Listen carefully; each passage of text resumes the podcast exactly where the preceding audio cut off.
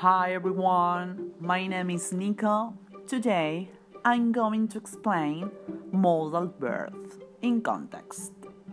For instance, can, could, would.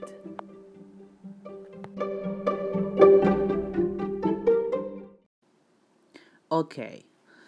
Bueno, en esta oportunidad vamos a explicar qué son los verbos modales, ¿sí?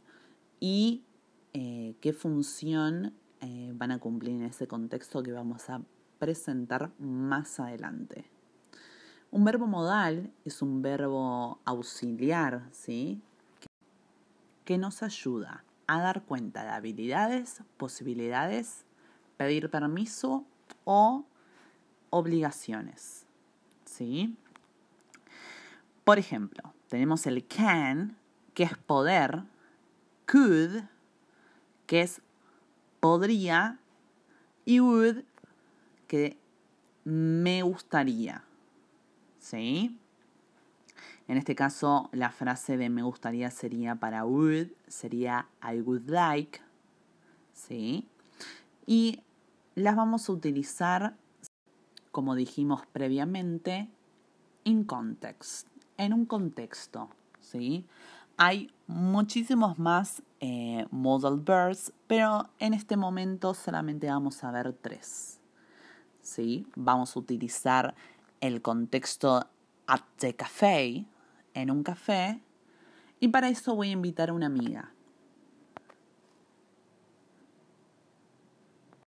She's Flora. How are you, Flora? Hi, Nicolas. Fine, and you? Very well. Okay. Good morning. Welcome to the Yellow Cafe. Could I take your order? Hi. Yes. Can I have a cappuccino and fruit tea, please? Sure. What teas would you like? Large or normal?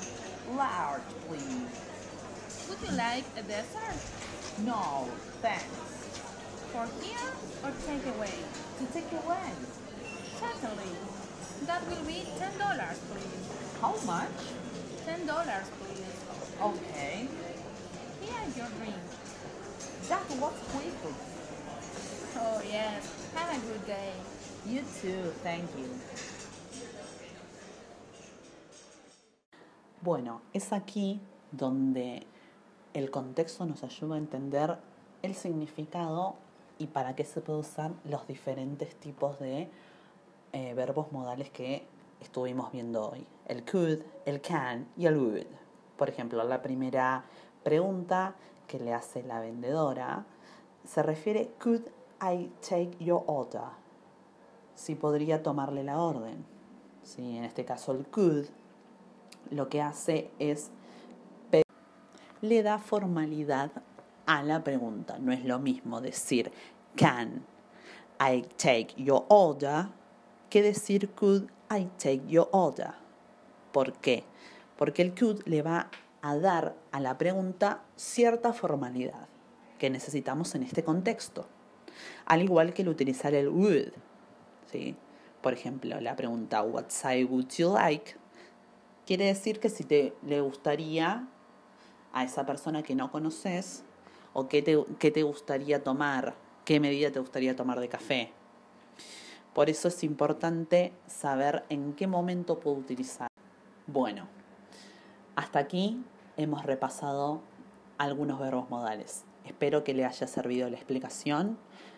See you on next week on Thursday.